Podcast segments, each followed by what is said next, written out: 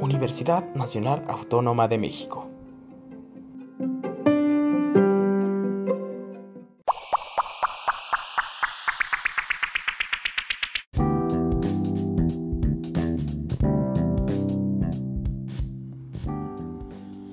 Buenos días, tardes o noches, dependiendo en qué momento me estén escuchando. Mi nombre es Juan Pablo Robles y a través de este podcast daremos respuesta a la actividad 1 de la unidad 2 de la materia didáctica general, en donde abordaremos las características generales que distinguían, y aún lo hacen, a la escuela tradicional. Comencemos hablando sobre qué es la escuela tradicional.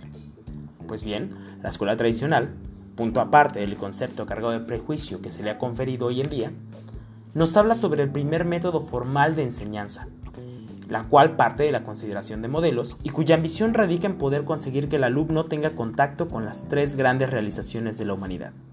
1. Las obras maestras de la literatura y del arte.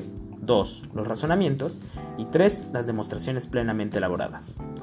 Esto lo vemos plasmado en pedagogos como Alain, Chatou y Durkheim, quienes nos hablan acerca de cómo el alumno debe tener relación con grandes modelos, presentándoles obras, pensamientos originales y fundamentales que sirvan de guía en el desarrollo de su propia personalidad. En palabras de Durkheim, educar es confrontar al alumno con las grandes ideas morales de su tiempo y de su país.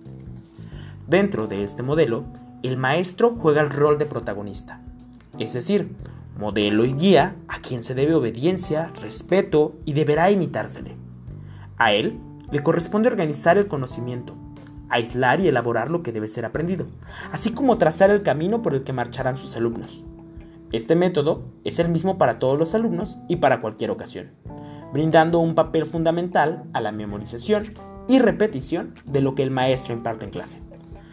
La disciplina, la autoridad y el castigo son las bases de las prácticas de enseñanza dentro de este modelo, ya que se considera que el castigo en cualquiera de sus formas, estimulará al alumno en su progreso dentro del aula, otorgando una especial importancia a la transmisión de la cultura y de los conocimientos, ya que estos ayudarán a que el alumno pueda conformar una personalidad totalmente disciplinada.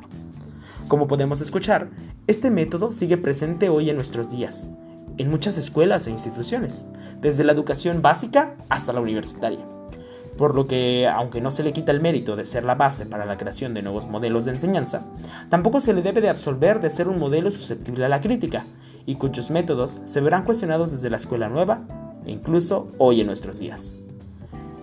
Pues bueno, queridos compañeros, esto ha sido todo. Esperamos volvernos a escuchar en otra ocasión. Que pasen un buen día, una buena tarde o una buena noche, dependiendo en qué momento nos estén escuchando. Nos vemos hasta la próxima.